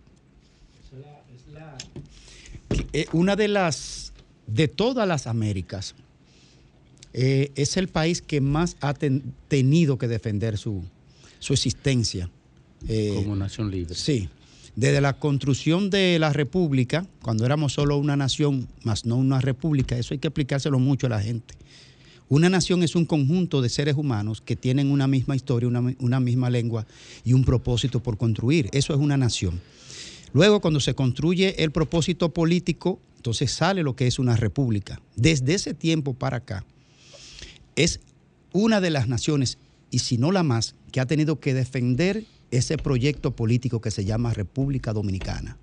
Tuvo que hacer casi tres independencias. La independencia primaria, la independencia efímera y la independencia que tuvo que ver con restaurar la República a través de la Guerra de la Restauración, más todos los conflictos posteriores, la ocupación del 16. Otra, ahí se menciona que no, es la, no, no, son, no fueron dos, sino los tres, y con ella lo que tuvo que ver con la revolución de abril del 65, una ocupación eh, agresiva y una ignominia para nosotros. Y la verdad que hemos batallado duramente, duramente para hacer lo que hoy somos. Otro 10 minutos aquí en el sol de la tarde, en el sol del país. William Figuereo, dirigente sindical, presidente del Consejo, eh, Consejo Nacional de Transporte Urbano. Así es. Así es. Central Nacional. Central, es un central. De transporte Sí, mi amigo. La fundó mi amigo. De tiempo. CNTU. Sí. Eh, central Nacional. Nacional del Transporte Urbano. Sí. Bienvenido, William. Cuéntanos. Gracias, gracias Domingo, gracias a este gran equipo de Ulca, Fafa, Graimer. Eh, mira, para nosotros es, como siempre, un honor compartir con ustedes estos micrófonos y eh, nos trae esta tarde por acá eh, que después de haber luchado tanto por un transporte escolar estatal en República Dominicana, ya tenemos el decreto 616-22 Qué bueno. que manda a que ya esos niños no mueran más en accidentes, atropellados, pasando trabajo y que por lo menos se inició un piloto. Gracias a- al presidente Luis Abinader se inició eso. Ya dado esos pasos, entonces ustedes saben que hemos trabajado mucho para eh, transformar la flota vehicular de los taxis en eléctrico. También un paso que ya el pueblo sabe que lo hemos eh, llevado a cabo. Que los motores pasen a, a- a- a ser ahora eléctricos para los delivery que no causen el ruido, la molestia, el- toda la contaminación. Y ahora los corredores que el presidente Luis Abinader también ha puesto en circulación. Eh, además de esto, el monorriel, el teleférico se va a inaugurar el lunes. Entonces, todo, todo este compendio de, de fuerza eh, estructural a nivel de transporte te dice que el pueblo va eh, cada día renovando y avanzando. Sin embargo, las muertes siguen subiendo por accidente y eso nos preocupa y, y nos trae por aquí esta tarde. Anunciar una jornada, una cruzada por la vida que tendremos este próximo domingo a las 10 de la mañana en el Parque La Lira, donde vamos a iniciar el primer proceso de eh, concientizar la gente. Ahí estarán gente, personas que han perdido familiares, eh, tendremos eh, algunas acciones alusivas a accidentes, eh, tendremos ambulancia, paramédicos y todo esto con la finalidad de que la gente entienda que tenemos que luchar por la vida, que si no preservamos la vida no nos vale de nada todo lo que hemos logrado. No nos vale de nada haber llegado hasta acá con una lucha que ustedes eh, bien han dicho, que arrancó Pérez Figueroa, mi hermano, y que nosotros hemos continuado, pero... en William, medio de esa, esa cruzada por la vida, ¿qué va a conllevar? Aparte de la manifestación que ustedes van a hacer el domingo, la caminata, ¿qué más? ¿Qué más? Mira, Sobre ah, todo, ¿qué trabajo ustedes van a hacer con los choferes? mira. Porque los choferes son también responsables de una gran cantidad de accidentes. Obviamente, mire, Edilka, nosotros hemos querido llevarlo desde ese panel, eh, para llamarle de alguna manera, porque usted sabe que, que se habla de que el Estado está educando, de que nosotros tenemos educación eh, también para nuestros choferes, el llamado de ustedes cada momento que pueden a, la conciencia. Sin embargo, esto no basta. Hemos querido entonces llevar, ya ir directamente a los escenarios y, y mostrarle al chofer que si usa el celular mientras está manejando puede poner la vida de él y terceros en riesgo. Además de esto también que si usa, si, si consume bebida alcohólica mientras está en el trabajo y maneja, pero que si no respeta las señales de tránsito, eh, que si ah, eh, eh, corre a exceso de velocidad. Entonces, lo, peor de todo esto, Diulca, es que hoy nos quejamos porque tenemos una canasta familiar altísima, porque no tenemos un salario digno, pero se está yendo el 2% del Producto Interno Bruto solo en accidente, solo para curar la gente en los hospitales. Eh, el ministro de Salud Pública, el doctor Rivera, cuenta que, que da pena cuán- qué presupuesto se gasta solo en esto por la gente no evitar accidentes, sin contar la gente que hay postrada en cama, que nosotros como gremialistas, cuando un afiliado nuestro, tenemos que seguir ah, llevándole algo semanal, porque si no se, se acaba de morir, pero que ya el muchacho que estudiaba en esa casa ya tuvo que parar los estudios porque eh, papá, que era el proveedor de la casa, está accidentado y se jodió todo.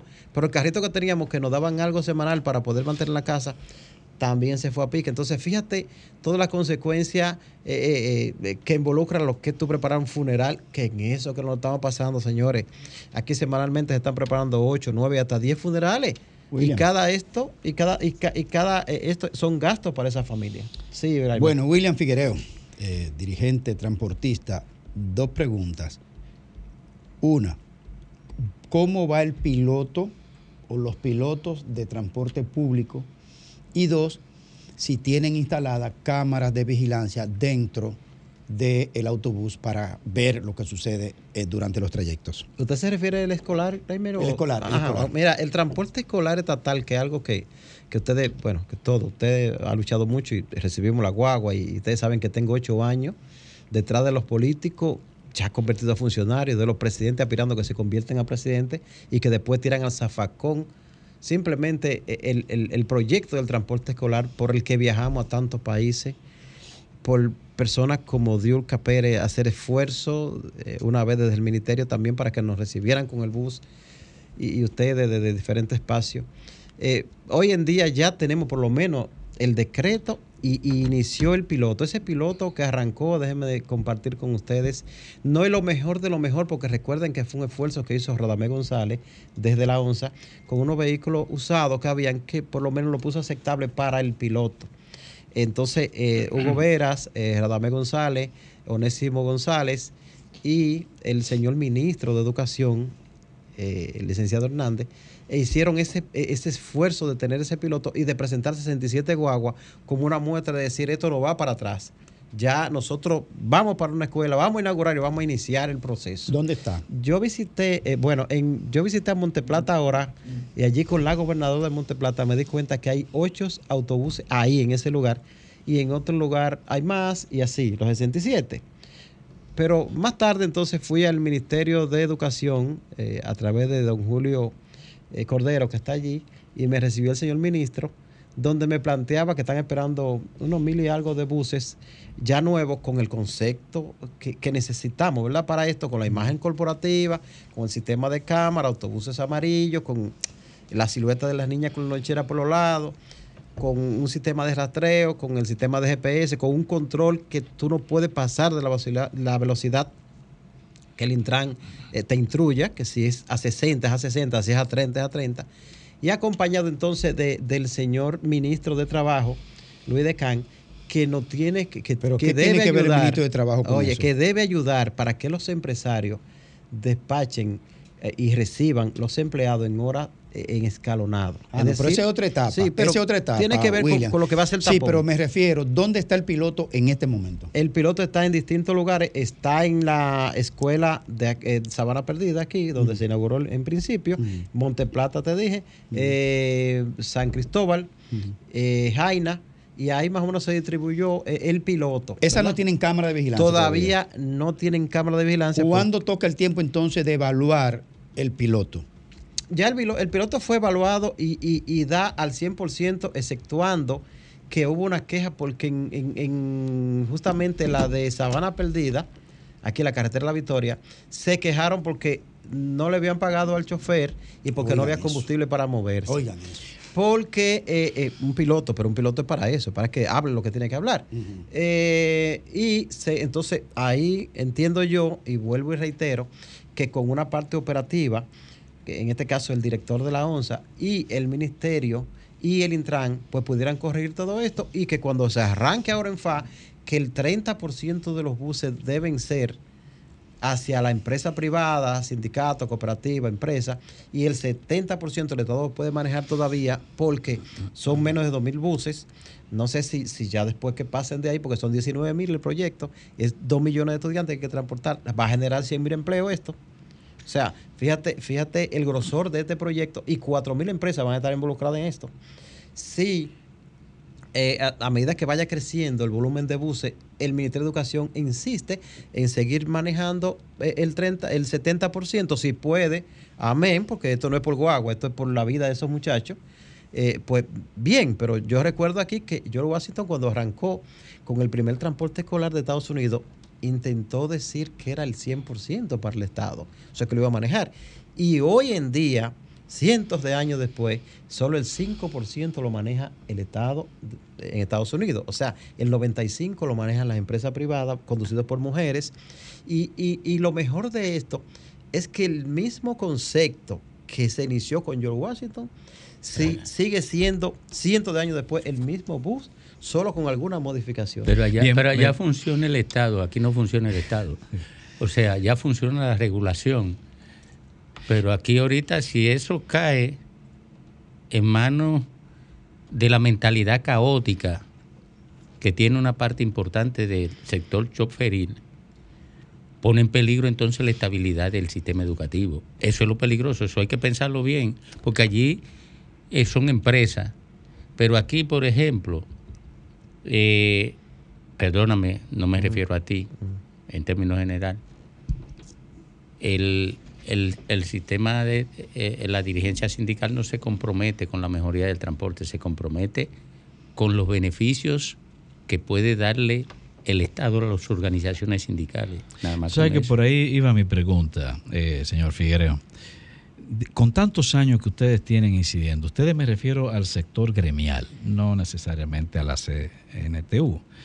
Tantos años que tienen incidiendo, además con ese nivel de incidencia que tienen en el transporte, ¿cómo es posible que ustedes como gremio no han ayudado, sino más bien han contribuido, no han ayudado a mejorar, sino más bien han contribuido a empeorar la seguridad eh, vial en República Dominicana y especialmente en las grandes ciudades, porque eso es un hecho, ¿eh? y me perdona lo directo que sea. Y además uno se pregunta, ¿cómo es posible que las autoridades policiales sean tan complacientes? Porque hay serios ru- rumores que dicen que hay una confabulación entre los gremios y las autoridades No, le tienen de miedo. tránsito. No, le tienen ¿no? miedo. ¿A qué se debe eso? Ustedes que juegan ese papel, que quieren ser, eh, jugar, eh, tener una responsabilidad mayor en la sociedad, ¿a qué se debe que está peor cuando ustedes tienen tantos años incidiendo? Mira, eh, ¿qué te digo? Este panel eh, está dirigido por, por gente que, que tienen historia, que conocen por demás lo que el pueblo dominicano se está imaginando ahora y se pregunta y quieren preguntar. Y yo que he crecido en, ¿verdad? Detrás de, de mi difunto hermano en esto y que me ha tocado en los últimos siete años dirigir los destinos de CNTU y que he trabajado en los últimos procesos de la transformación, ¿verdad? Para el transporte, como es el transporte escolar de cero y de que haya un vehículo eléctrico para el chofer y para el motoconcho. Eh, sin embargo, aquí este panel puede decir, se ha visto otro gremio traer un bus aquí amarillo con la imagen corporativa presentando para un transporte escolar. O sea, oye, esto Pero eso es lo que va a pasar. Estamos con- hablando de lo que es ahora. No, no, con una solución como le hemos planteado. Lo que te quiero decir que aunque el sector transporte tradicional se haya manejado de un modo tal, no quiere decir que nosotros, lo que podemos decir, no sé, Fafa, si el relevo, qué sé yo. Lo nuevo, lo no nuevo. me gusta llamarle así porque no me gusta diferenciarme, no quiero tan siquiera distanciarme de mis compañeros, mis colegas que, que están ahí vigentes. Eh, pero la mentalidad de nosotros es totalmente distinta y el pueblo tiene, y por eso te decía, el pueblo tiene la historia y cuando tú abres un periódico te das cuenta de quién es, qué ha pasado, quién está luchando por esto y quién por aquello. Entonces, sí me preocupa y comparto con ustedes realmente eso. Sin embargo, hago este comentario porque el presidente de la República es una persona joven y es una persona que escucha y ve. Y cuando tú quieres meterle gato por liebre o enredarlo en cualquier negociación, como ustedes más o menos se refieren que ha pasado y con razón, porque no podemos decir, pues defiende el Estado como gato a boca arriba. Entonces yo no creo que nadie se esté imaginando que va a venir a hacer desorden ni tan siquiera fallar en un contrato de operación para el transporte escolar o a querer jugar con eh, los corredores que se están planteando, ni a querer inventar con ese teleférico, ni a querer inventar con el metro, ni el monorriel. Fíjate eh, cómo te lo estoy delineando, ¿eh? te estoy poniendo un antes y después. Algo fue lo que pasó y algo es lo que se está haciendo nuevo, distinto, que ni tan siquiera estoy planteando yo ser parte de lo nuevo, estoy haciendo la historia, ¿verdad? Entonces, el presidente y, y, y, y la directriz que, que van manejando tienen en las manos decir mañana, mira, me dobló el pulso del sector choferil o no. Nos debatimos ahí y llegamos, pero aquí está mi honradez planteada y no pudieron burlarme. O quizá el sector choferil viene con buenas intenciones porque la gente tiene derecho también a cambiar. Y acompañen, a, como nosotros lo hemos aportado desde nuestra posición, para que aquí hoy estemos hablando de cosas nuevas y de proyectos como salvar la vida de esos niños camino a la escuela y como evitar la contaminación en los barrios, tanto eh, eh, de sonido como respiratoria. Entonces estamos hablando de eso. Mira que estoy planteando que para bajar el número de accidentes, que motorizadamente que sube el nivel con un motor eléctrico no podrá ni calibrar ni hacer rebase ni echar carrera porque no puede. O sea, el motor no te lo permite. Entonces, hemos planteado esto como, como herramienta porque eh, tratar de regularizarlo, de atajarlo, de frenarlo, tú le pones mil patrullas y ellos como quiera buscan dónde echar la carrera. Pero mientras estén utilizando esto, y sin embargo, cuando tú vas a la casa, encuentras la tristeza y encuentras el ataúd frente a ellos, en su casa, o sea, ustedes que hacen conciencia, no se encuentran con esa realidad muy fácil. Sin embargo, los actores que son los más sufridos, tú vas y encuentras un, un- ataúd tendido en cualquier sala de esas casas, de esa gente humilde, que son los que tienen los motores, porque no le llega la conciencia, porque hay un grupo, quizá, que, que vive eh, agitándolo y, apostando a eso, y entonces no llegan nunca la, la misión de las autoridades, en este caso de Hugo Vera, que hace un esfuerzo eh, inmenso para que no hayan esos accidentes. Sin embargo, ustedes dicen, pero yo no entiendo, con todo y todo, seguimos entonces multiplicando los accidentes. Entonces, de eso que estamos hablando. Y en eso fue que decidimos tomar la calle y vamos a hacer cuantas manifestaciones hay que hacer. Obviamente, nuestras manifestaciones son los domingos, en hora de, de, de 10 a 11 de la mañana, sin venir a estropear el tránsito, ni tan siquiera usted que, de que va para el trabajo, usted que va para el médico. No, no, no, no. Estamos hablando, vamos a hacer una caminata del peaje, el Parque La Bandera, a, a- a la Rotonda de la Bandera, un domingo en la mañana. Bien. Vamos a hacer este domingo una manifestación, ¿verdad? Eh, en el Parque La Lira y vamos a hacer cuanta misa a través de nuestro gremio. Estamos instando a que se hagan en los distintos pueblos, los distintos lugares y que en cada misa se hable de los accidentes. O sea, que el padre arranque hablando de los accidentes, pidiendo por esa víctima para crear la conciencia. Y este domingo la gente va a estar allí, eh, eh, domingo, pidiendo que lo que le pasó a él no le pase al otro. O sea, fíjate como lo, lo hemos hecho parte a esa gente que ha perdido eh, a, a algún miembro de la familia de alguna manera que van a, a esto. Bien. Y esta es la intención de nosotros. Bien, gracias William Figuereo. Gracias William, presidente de la CNTU.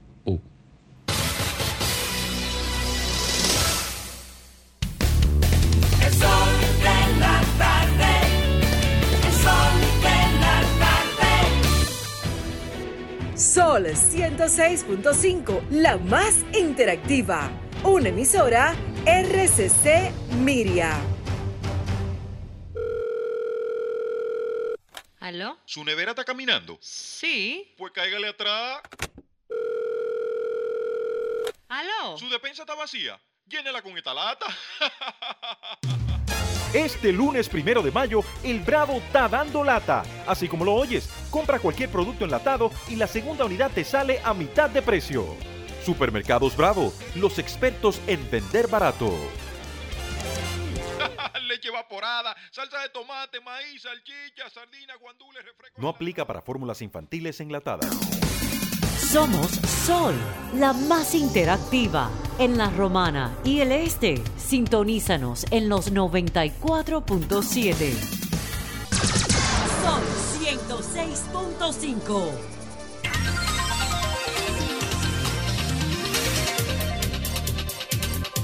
Bueno, retornamos al sol de la tarde a las 4.33 minutos. Yurka Pérez. Muchísimas gracias, Domingo. Eh, miren, se acaba de dar una información acerca de unas inversiones que se van a hacer en la calle 42 de Capotillo y va a estar bajo la responsabilidad del PROPEP, el programa de, de- el programa especial que tiene el gobierno y que está en medio de un escándalo por el manejo de 165 millones que se gastaron supuestamente en talleres, charlas y entrega de canastillas, 165 millones en solamente tres meses. Se habla de eso en un momento en que hay un cambio de gerencia en el PROPEP, un cambio de dirección, y que en este momento está en manos de Robertico Salcedo. Robertico Salcedo es un hombre joven, empresario y político que inicia una carrera y que me parece que tiene que cuidarse mucho. Porque, sobre todo cuando tú estás comenzando la carrera política, que te echen un cubo de aquello, con cualquier lío que conlleva montos de dinero público, que todos sabemos que esa persona ni necesita y tampoco necesita el escándalo. Entonces hay que cuidarse de ese tipo de escándalos. ¿Y por qué me llama mucho la atención el hecho de que Propep vaya a invertir 39 millones en la 42? Porque miren, señores, aquí hay un baño de hipocresía. Y ahora muchísima gente aplaudiendo, la 42 debe hacerse turística, que no sé qué, que no sé cuánto. La 42, todo lo que se sabe de la 42 es que es una zona marginal. Antes, todos los que vivíamos en los campos, todo el que vivía en un barrio, su aspiracional era salir de ese barrio, llegar a la universidad, progresar y de ahí abajo salir a la superficie. Ahora tenemos un afán ensordecedor de los que estamos en la superficie, bajar allá abajo y equipararnos al que está allá abajo. ¿Y por qué les digo esto? Y no es en detrimento de la gente buena de la 42.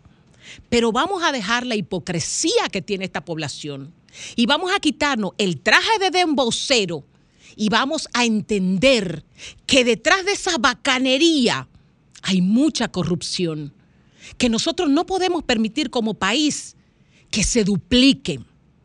Invertirle 39 millones de pesos a través del PROPEP a la 42, oiga, 17 millones de, en obras para energía. ¿Para Edesur? ¿Para qué están las empresas eléctricas? Que PROPEP tiene que destinar 17 millones para obras de energía a través de la PROPEP. ¿Cuál es la estructura energética que tiene PROPEP para encargarse de unos trabajos de 17 millones en la 42? Cuando tenemos las empresas correspondientes con los técnicos y la experiencia y todos los elementos para hacer ese trabajo.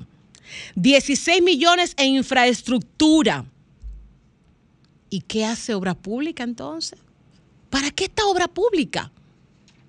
O sea, ¿por qué a través de Propep se tienen que invertir 16 millones en la 42? ¿Y de qué forma? Entonces, señores, hay proyectos que de verdad yo no creo que te vayan a sumar porque ponen el ojo en una institución que va a hacer algo que no debería estar haciendo porque hay instituciones a las que les corresponde ese tipo de trabajo. Y con esto le digo a Robertico Salcedo, que es una gente que estimo, cuídate de proyectos que muchísima gente y muchísimos asesores dicen que va a ser el despegue, que muchas veces es un despegue que no necesariamente es hacia arriba que hacen. El PROPEP y la inversión que se va a hacer en la 42, señores, van a construir viviendas en la 42 que la va que la va a construir PROPEP estando el Ministerio de la Vivienda ahí. Pero aparte de eso, Yo no veo nada que diga educación para la gente de la 42. ¿Usted se cree que yo quiero que me invierta mi dinero en la 42 donde la gente está consumiendo drogas? Bailando dembow con, eh, con las letras más sucias y rastreras. Y en vez de tú decirle, no, le voy a llevar, voy a llevarle alguna orquesta que pueda ayudar a que esos muchachos limpien su música, limpien sus letras, hagan una cosa que les suba de nivel. No, vamos nosotros a bajar de nivel y vámonos a la 42.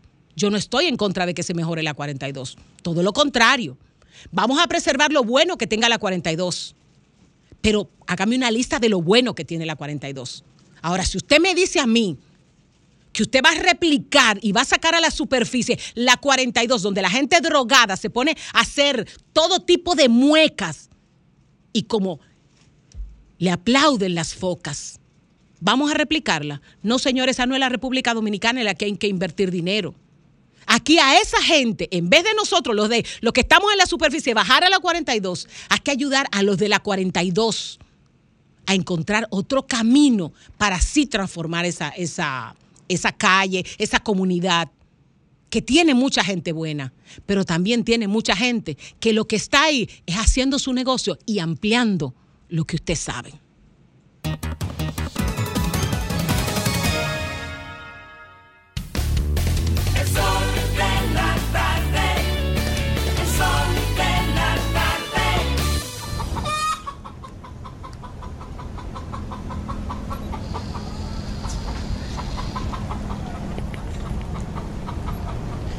Bueno, a las 4.40 minutos, Lenchi Vargas.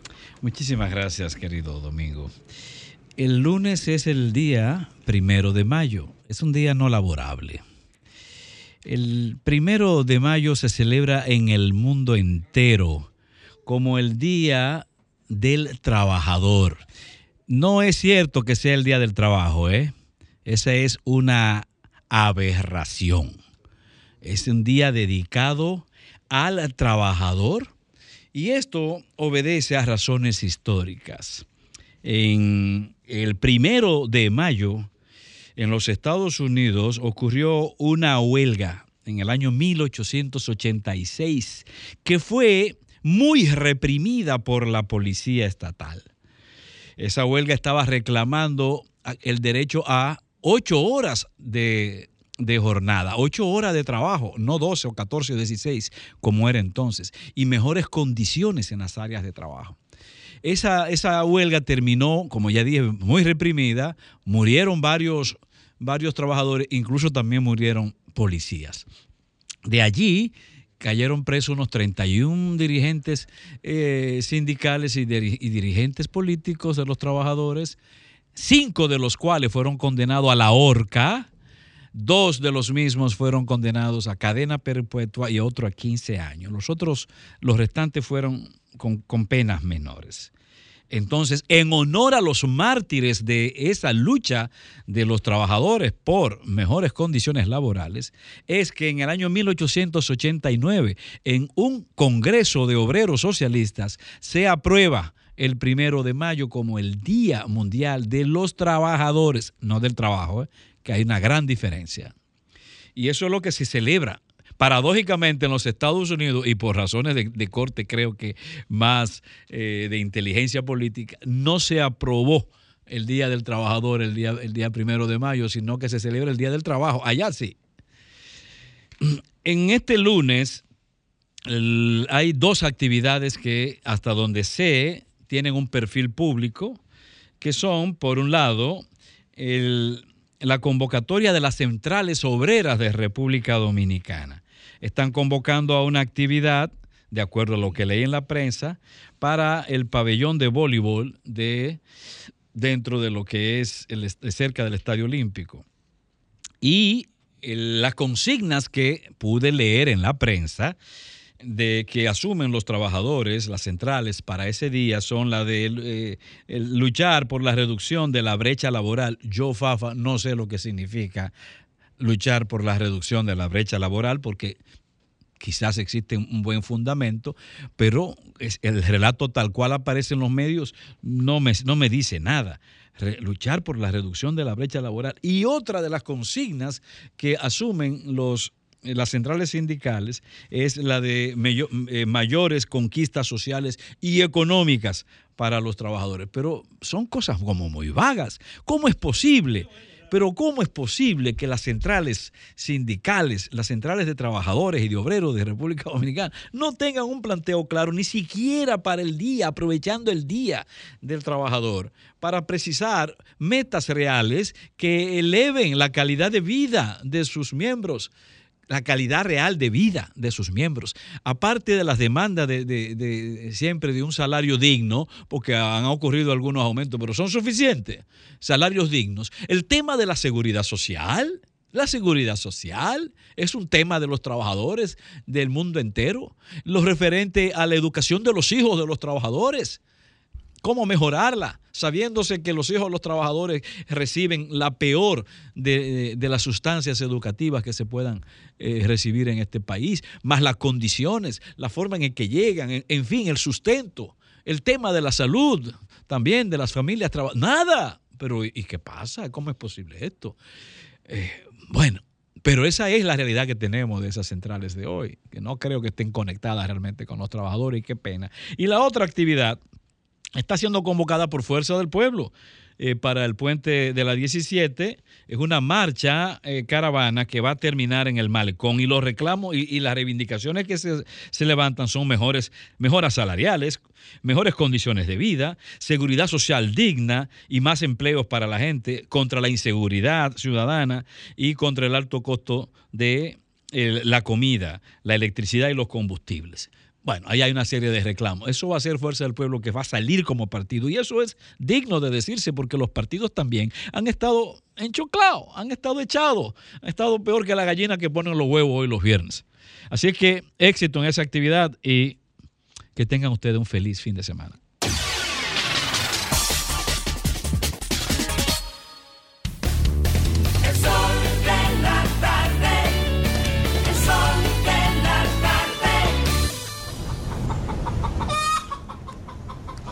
Bueno, de inmediato, de inmediato a las 4.46, Kramer Méndez. Bueno, gracias Domingo. Rapidito porque hoy va el huevo.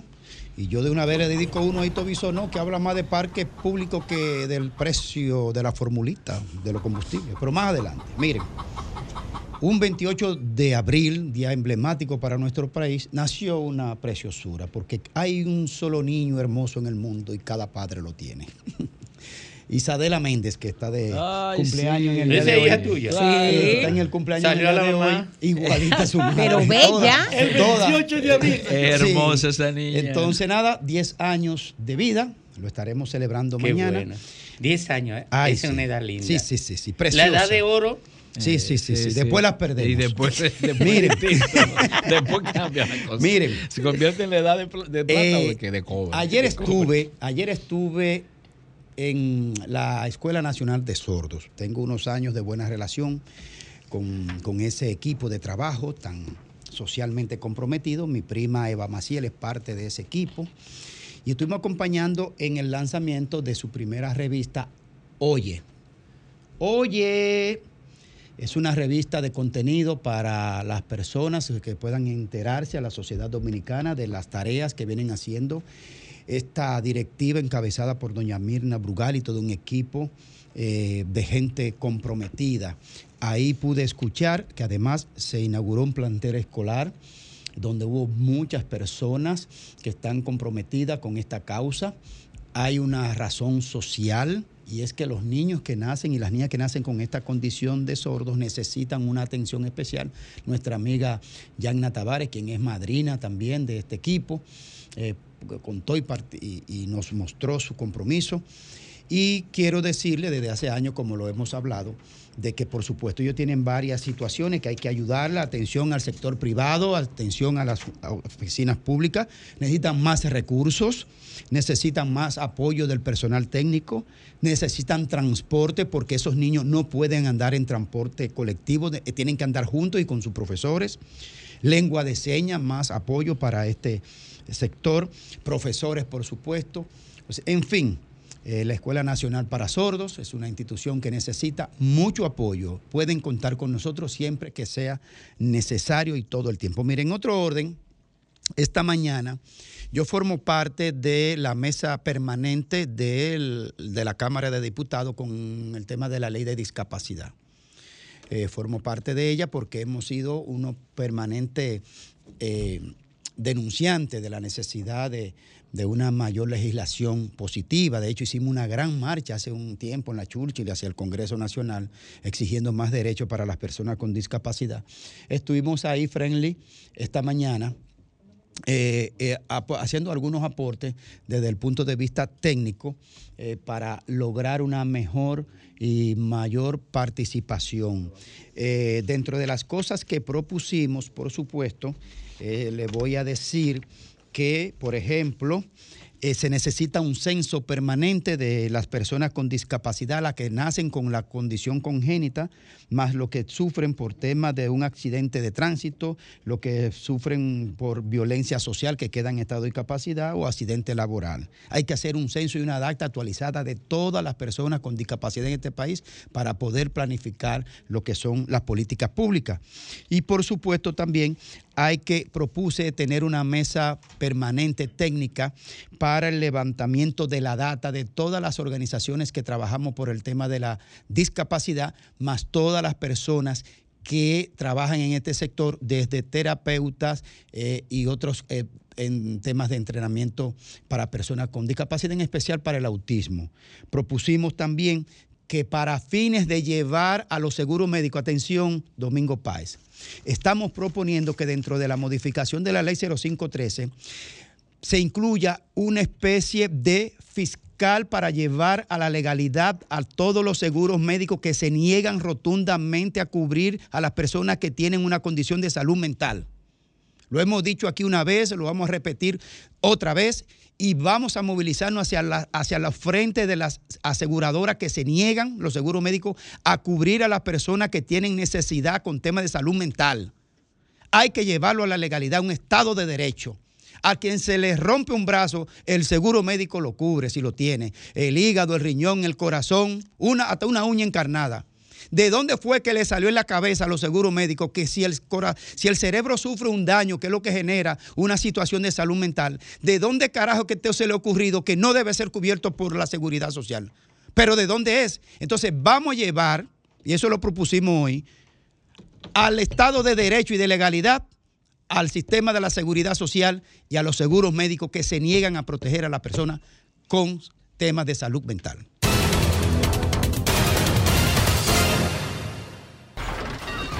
Comunícate 809-540-1065.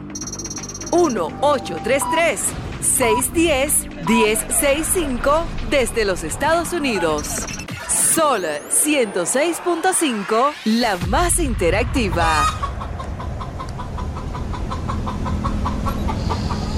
Bueno, retornamos al sol de la tarde. Miren, aquí tenemos al maestro, maestro de la comunicación dominicana, Cristian Jiménez. Una Sí, no es- leyenda. no, es por viejo, sino por, por Una sabio. gloria. Una leyenda, Fafa. Una que- gloria. Eh, bueno, no, no. Porque, porque Fafa, Fafa es, un, es un accidente. Tú eres un comunicador de siempre. Oye, Fafa es un accidente. Te ataca mucho. Me di- me- yo lo ataco mucho. No, No cuida, yo lo es- quiero es mucho. Mira, yo lo que eh, yo soy el que mantiene vivo a Fafa. Y te, Oh, aseguro vivo. que, y te aseguro que él no se lo gana, eso que le dice. No, no, no, no, claro que se lo gana. Mira, eh, yo lo mantengo vivo a Fafa. Tú sabes que después de 80 años y pasar tanto tiempo en prisión y huyendo, tú eres condenado a un deterioro eh, acelerado. Y Fafa parece que va a ser para siempre, entonces yo tengo que mantener. Lo dijiste como una entonces- queja. oye, entonces, entonces yo tengo que mantener esos procesos cognitivos activos. Y como él, él, él está acostumbrado a pelear, la gente no sabe eso. Lo que lo activa a él es la agresión. Y yo parezco que lo agredo, pero lo que hago es activarle su proceso cognitivo. Dije que tú vienes con un proyecto nuevo. A diario, a diario, eh, por sentido 89.3 FM, de 7 a 10 de la mañana. Ay, Ahí vamos a estar. eh, Pablo Maquini, Ok. que es de, esta, y de aquí. Bueno, bueno, nativo. también. Y bueno. Y Julián Roa, Julián Roa, un ajá, hombre es mi de mucha amigo. experiencia. José Francisco Arias. El chico también Arias. mucha experiencia, Chico Arias. eh, Rosario Medina y Gómez. Ah, eh, También, con docente, también de mucha experiencia, Sí, periodista. Y bueno, una serie de colaboradores como el doctor Richard Marín, que mm, Jochi lo consulta mucho, en Julio también. Eh, también va a estar Jorge Zuncar, que es el responsable de Relaciones Internacionales Sí, de la sí, mi amigo, mi amigo. Eh, Teobaldo Durán, en temas Ah, pero, pero, penales. pero, un, un ejército de estrellas. Es una constelación. ¿Y la, una constelación. ¿Y la orientación cuál sería? Es este tipo de programa. Eh, Comentarios, entrevistas, eh, con el sello de cada quien. ¿Pero en qué canal? Eh, a diario 89.3 89. sentido. Eso es aquí. Aquí mismo, De- Fafa, la cabeza de- de- está. Fafa, En la primera planta. Fafa, le vamos a coger unos minutos a la, a la gente de... De Hochi. co- De Hochi, con Sí. el permiso, sí, porque teníamos que hacer este anuncio importantísimo eh, de, la, de la reunión de esa constelación de estrellas. Y nosotros, claro, ¿Cuándo sabemos que que van a arranca? tener éxito, aunque, no lo, aunque Palo- yo no se lo deseo. Palo y palo. ¿Cuándo- cuándo que arranca? Palo y palo de RCC Oye, Media. ¿Cuándo arranca? el martes. El martes que lunes viene. es día de fiesta. Martes 12 de mayo, el próximo martes. Sí. Ya estamos en el aire de 7 a 10 de la, mañana, Sentido 89.3. Entonces ustedes se van a entrenar con la marcha de la Fuerza del Pueblo. Eso es el primero, Oye, creo. Sí. Oye, eso. Que oye, se ¿Eh, van a entrenar con la fuerza del pueblo. Sí. De 7 a 10. Bueno, a fuimos- 10 de la nos fuimos vámonos entonces. con el huevo de Nos la fuimos semana. con la granja ya. Eh, vámonos con el huevo, El huevo de la la semana. Voy entonces.